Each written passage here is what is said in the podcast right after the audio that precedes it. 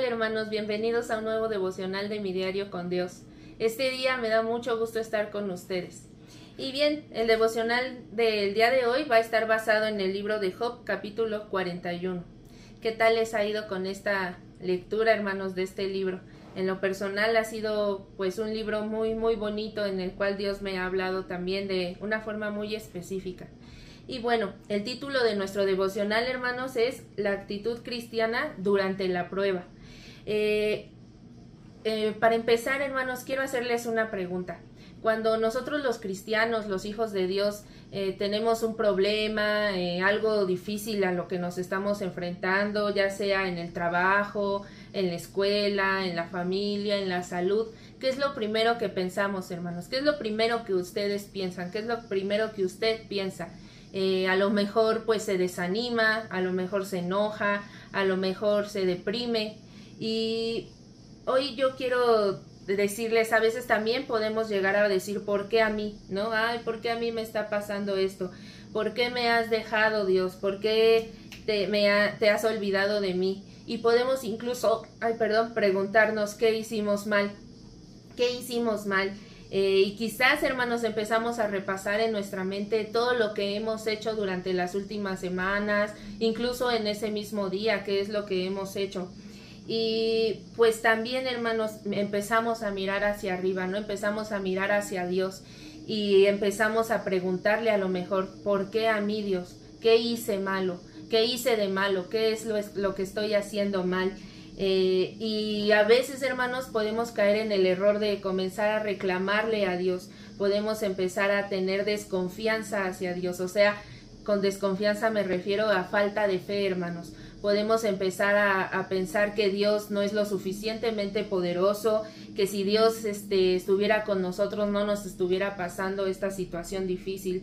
Pero hoy quiero, hermanos, comentarles o, centrarnos en lo que dice el versículo número 10 eh, del capítulo 41 de Job.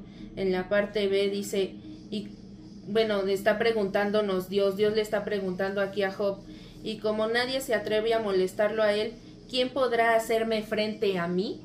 Aquí Dios está hablando, hermanos, de, de una serpiente marina o marítima, y está diciendo que es tan fuerte que nadie puede hacerle frente, hermanos, que nadie la puede controlar que nadie la puede, eh, sí, eh, matar o hacerle ningún daño, ningún mal.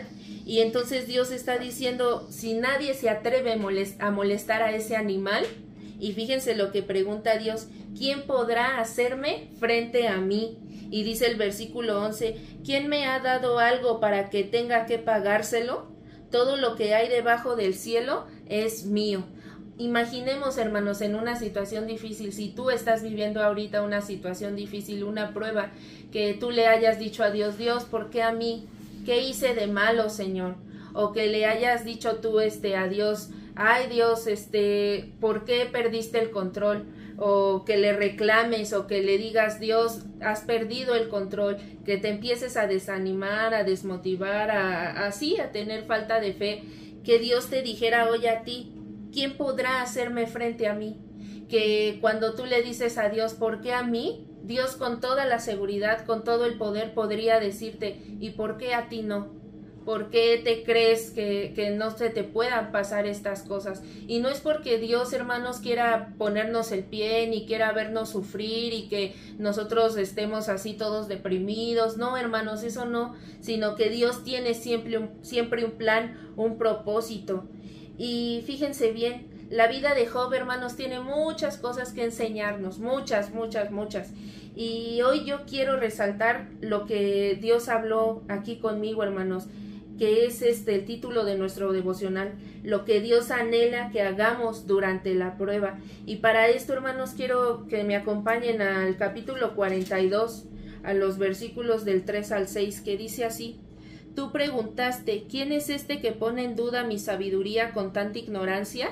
Eh, Job le está preguntando a Dios y Job contesta, soy yo y hablaba de cosas sobre las que no sabía nada, cosas demasiado maravillosas para mí. Tú dijiste, escucha y yo hablaré. Tengo algunas preguntas para ti y tendrás que contestarlas. Hasta ahora solo había oído de ti, pero ahora te he visto con mis propios ojos, me retracto de todo lo que dije, y me siento en polvo y ceniza en señal de arrepentimiento. Podemos ver que Job, hermanos, a lo largo del libro, de todos los capítulos anteriores, sufrió, lloró, eh, se preguntó por qué, maldijo el día en que nació, dice que la gente lo aborrecía, dice que Job se rasgó sus vestiduras, que se tiró en el piso, se, se derramó ceniza y estaba ahí en luto. O sea, todas estas actitudes que les acabo de decir es porque él estaba realmente triste, hermanos, realmente le dolía, físicamente le dolía, pero en su corazón estaba angustiado porque él pensaba que él no había hecho nada malo, hermanos, y sin embargo, ¿por qué le estaba pasando todo esto?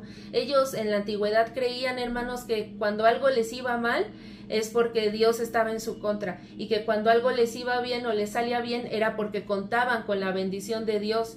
Y no es que esto no fuera así, hermanos, pero en este caso específico, si ustedes conocen la historia de Job, vemos que Dios permitió el sufrimiento en su vida y muchas veces Dios permite el sufrimiento en nuestra vida, hermanos, pero hay un motivo en el cual podemos centrarnos aquí y dice el versículo 6, me retracto de todo lo que dije, de toda mi actitud egoísta, Dios, que, que yo estaba defendiéndome, que yo estaba maldiciéndome y dice, y me siento en polvo y ceniza en señal de arrepentimiento. Esto quiere decir que Job, hermanos, tuvo una actitud correcta, agarró, se sentó, se humilló delante de Dios y dijo, ¿sabes qué, Dios? Yo no sé qué pasa, yo no sé por qué estoy así. Lo que sí sé es que tú, mi redentor, estás vivo y que me has de ayudar. Redentor, hermanos, le dice Job a Dios porque en la antigüedad cuando alguien tenía una deuda, también había alguien que lo podía redimir de esa deuda, perdonar esa lo, le, gracias a ese redentor podían perdonarle su deuda. Y el mismísimo Job, hermanos, está diciéndole a Dios, yo sé que tú me puedes redimir.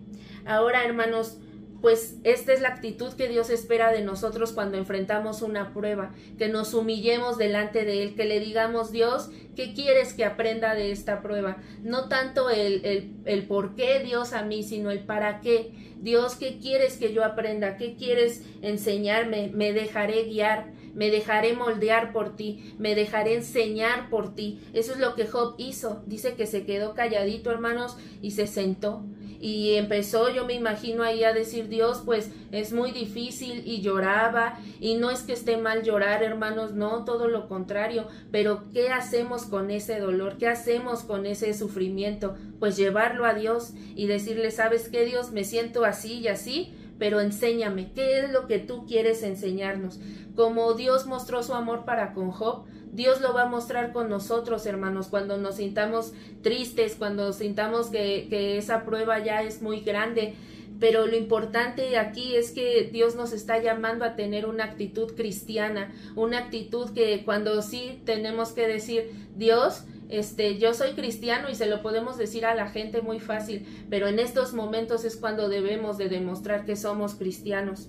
A Job se le recompensó, hermanos, por, por esa humildad, por esa fe, pero, ¿saben? Él, aunque vemos ya en los últimos capítulos y versículos de Job que Dios le recompensó de cosas físicas, y yo me imagino, pues obviamente en lo espiritual también, porque le quitó la tristeza y físicamente el dolor, quizás a nosotros Dios no nos va a recompensar monetariamente o con posesiones como a Job, y quizás, hermanos, también es algo muy importante, no debemos de estar buscando la recompensa, porque sí podemos sufrir por Dios y vamos a esperar a que Dios nos recompense así como de a ver a qué horas Dios. No, hermanos, porque por estar buscando esa recompensa podemos también pecar en contra de Dios.